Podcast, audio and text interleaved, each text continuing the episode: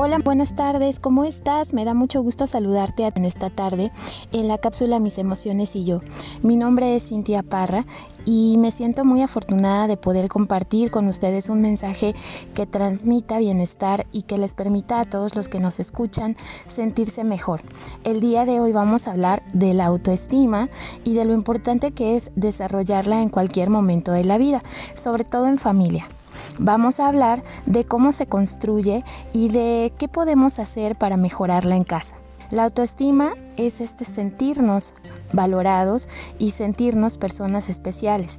Tiene que ver con la construcción de una identidad y de un autoconcepto. En los niños es muy importante que podamos aportar muchas palabras y muchos momentos y experiencias que construyan una autoestima sana. La construcción del autoconcepto tiene que ver con el diálogo que establecemos y la comunicación que generamos con nuestros hijos. Cada palabra y cada tono que utilizamos al comunicarnos está transmitiendo amor, aprobación o todo lo contrario.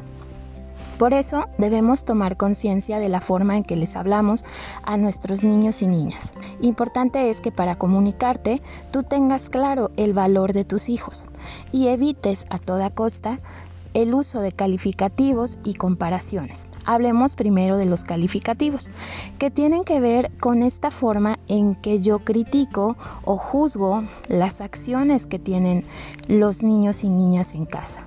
Es muy importante dejar de utilizar mm, etiquetas como lo son el tonto, el flojo, el que no sirve para nada.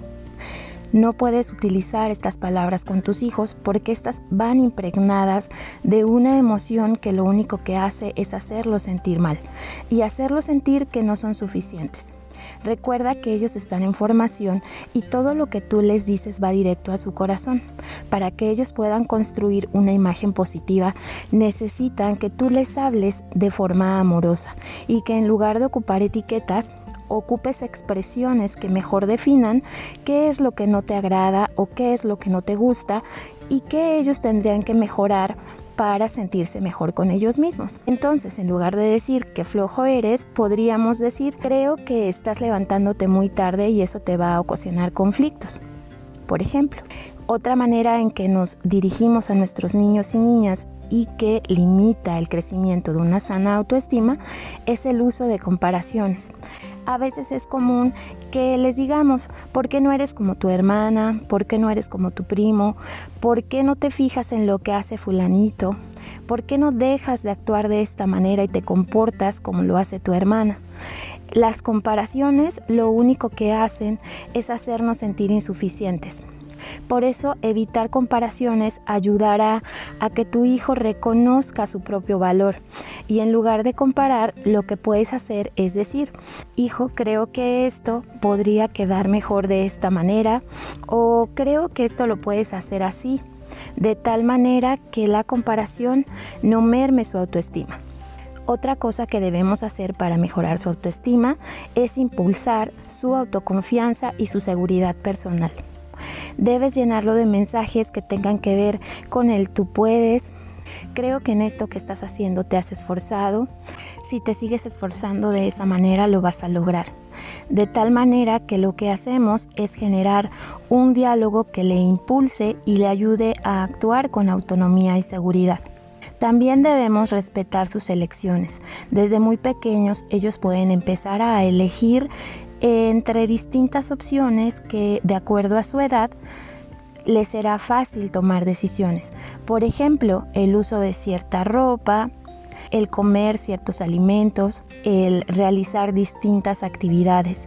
Si tú pones las opciones muy claras y ellos eligen, estás ayudando a formar su autonomía y a que ellos aprendan por sí mismos a hacer elecciones que más adelante se irán haciendo más complejas y le ayudarán a sentirse seguro. También para mejorar su autoestima puedes respetar lo que siente. No puedes decirle deja de llorar o no vas a solucionar nada llorando.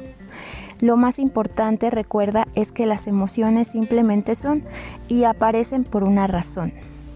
Él debe encontrar modelaje adecuado a través de ti para que pueda entender lo que está sintiendo. Por eso tu diálogo debe ir enfocado a validar lo que siente.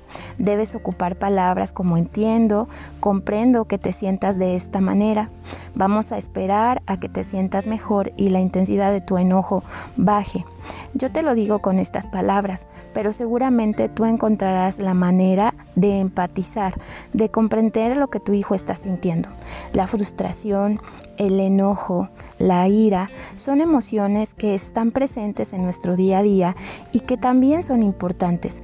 No podemos reprimirlas ni tampoco podemos evadirlas. Lo que podemos hacer es acompañar a nuestros hijos a trascenderlas. ¿Cómo? Ayudándoles a regular su intensidad.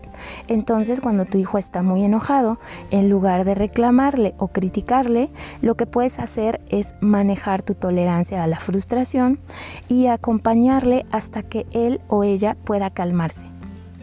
De esta manera, podrás mejorar la forma en que él se siente interiormente y podrás hacer valer lo que está sucediendo en su interior. Además, ayudarás a que genere un concepto en el que el sentir es correcto en el que su manera de ser cada día será más fuerte porque se considerará una persona única, valiosa, que es amada. Recuerda que el día de mañana, cuando tu niño o tu niña crezca, lo que lleva adentro su autoestima, va a determinar muchísimo el bienestar y la calidad de su vida. El autodiálogo es algo que va a formar a través de tus palabras. Y si tú le dices que no puede, seguramente el día de mañana, cuando afronte una circunstancia difícil, aparecerán esas palabras que tú le dijiste. Así que evita a toda costa los calificativos y las comparaciones. Recuerda impulsar su autoconfianza y seguridad generando un ambiente que le permita sentirse así, seguro de sí mismo. Respeta sus elecciones y ayúdale a decidir por las distintas opciones que él tiene presentes para que se sienta más seguro de sí mismo. Respeta sus emociones y ayúdale a bajar la intensidad de las mismas. Bueno, pues espero que este consejo sea útil para ti, no solo para tus hijos, y también lo apliques en tu persona, que dejes de criticarte, de utilizar calificativos hacia ti. Además, respeta tus decisiones y tómalas con conciencia actúa desde la emoción con una responsabilidad personal de regular su intensidad. De esta manera no solo estarás generando una comunicación efectiva con tus hijos, sino también estarás cuidando tu propia autoestima. Muchas gracias por este momento en el que me permites compartir parte de esta cápsula Mis emociones y yo y nos estamos escuchando el día de mañana. Muchas gracias.